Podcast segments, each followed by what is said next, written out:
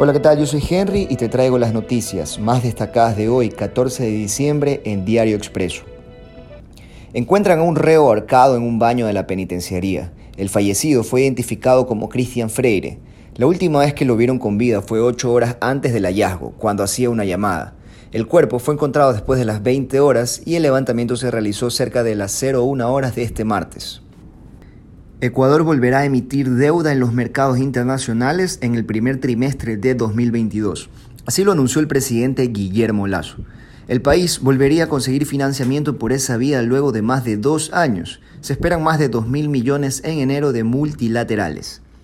Y en la parroquia Pozorja de Guayaquil, un niño muere baleado en una guerra de bandas. El menor, de 12 años, murió a causa de un disparo en el cuello. Los criminales buscaban un pariente de la víctima. Según información obtenida por este diario, el percance tiene origen en una disputa por el territorio para la venta de drogas entre dos grupos de delincuencia organizada, los tiguerones y los choneros. Y una buena noticia para la música ecuatoriana, El Pasillo fue inscrito en la lista del Patrimonio Inmaterial de la UNESCO. Esta decisión se tomó por considerar a este género musical como un auténtico poema musical.